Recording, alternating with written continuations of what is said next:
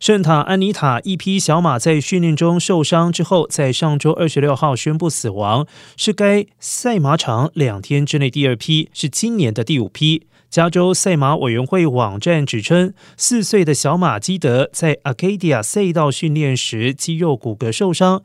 他在上个月十号七场的职业生涯当中赢得了唯一一次的胜利，收入为两万五千七百四十元。而另外一只名字叫做木兰的三岁小雌马，上周二十五号也在训练中肌肉骨骼受伤，已经被执行安乐死。据调查，今年圣塔安妮塔死亡的五匹马当中，四匹发生在训练期间，一匹在比赛中丧命。这比二零一九年死亡情况大幅下降。当时有四十二匹马在赛道上死亡，引发一系列赛马培训的规则变化。据去年有十二匹马死亡，二零二零年则有十七匹。